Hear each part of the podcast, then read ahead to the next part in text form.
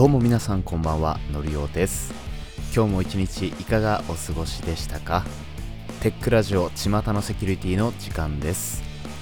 巷のセキュリティとはその日に起こった脆弱性の報告セキュリティニュースインシデント障害情報などをできるだけ毎日まとめて放送するといった企画となっております。セキュリティ周りについて今日一日のキャッチアップに役立てることができれば幸いです。早速やっていきましょう。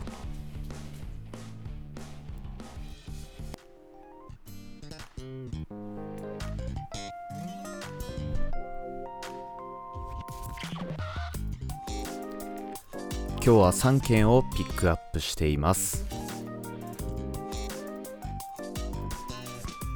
V センターサーバーの PSC に危険なデシリアライズの脆弱性。VMware が提供する V センターサーバーの PSC プラットフォームサービシーズコントローラーには安全でないデシリアライゼーションの脆弱性が存在します。VMware はこの問題の重要度を CVSS の基本スコアの最大値で7.2で重要の範囲にあると評価しています。影響を受ける対象は外部 PSC を備えた vCenter Server 6.5となります。対処方法はすでに公開されている 3U、3U パッチを適用することです。まあ、今回は対象は絞られていますので、該当するバージョンであるかなど確認してみましょう。続きまして、パペットラボズアプトモジュールにコマンドインジェクションの脆弱性。オープンソースの構成管理ツールであるパペットのパペットラボズアプトモジュールにはコマンドインジェクションの脆弱性が存在します。こちら影響を受けるのは9.0.0より前のバージョンです。対処方法は9.0.0にアップデートすることです。ベンダー情報によると悪意のあるアクターがモジュールにサニタイズされていない入力を提供できる場合のみと言っているので、まあ、この脆弱性を使えるケースは結構稀なんじゃないかなと思います。一応対応できる方はアップデートするのがいいと思います。続きましてノベル AI は不正アクセスを受けてソースコードが流出しました。画像生成 AI サービスであるノベル AI のソースコードとソフトウェアが第三者の不正アクセスによって流出しました。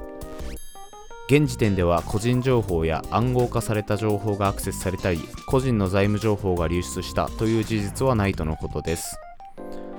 ちらは実際にノベル AI の公式アカウントが Twitter 上にて公開した情報です。まあ、現時点だと個人情報は大丈夫のようです。まあ、この間トヨタがソースコードを流出させた時はメールアドレスが含まれていましたよね。まあ、今回も個人情報ではないけど、まあ、メールアドレスは流出してましたっていう可能性はもしかしたらあるんじゃないかなとも思ったりします。まあ、それ以外にも、まだ現時点ではというふうに言ってるので、実は、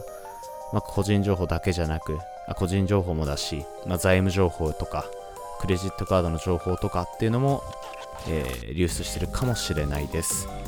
ちょっともう少し注視しておく必要があるかと思います。えー、そしておまけですね、えー、CSA が公開しました。中国からのサイバー攻撃トップはやっぱり Log4j 先日 CSA が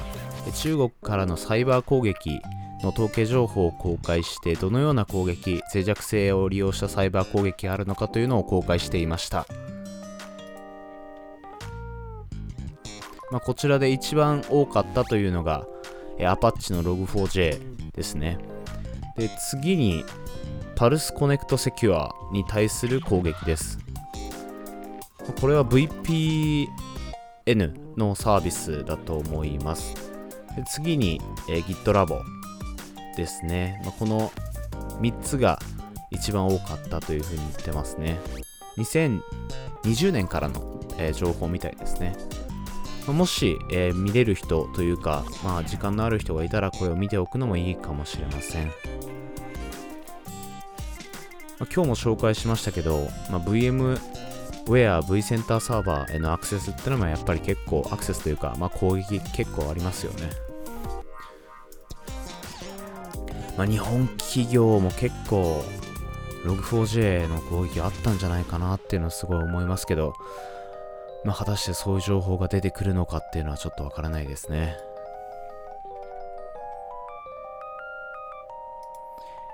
以上、本日は3件です。巷のセキュリティの時間でした。それでは皆さん、また明日。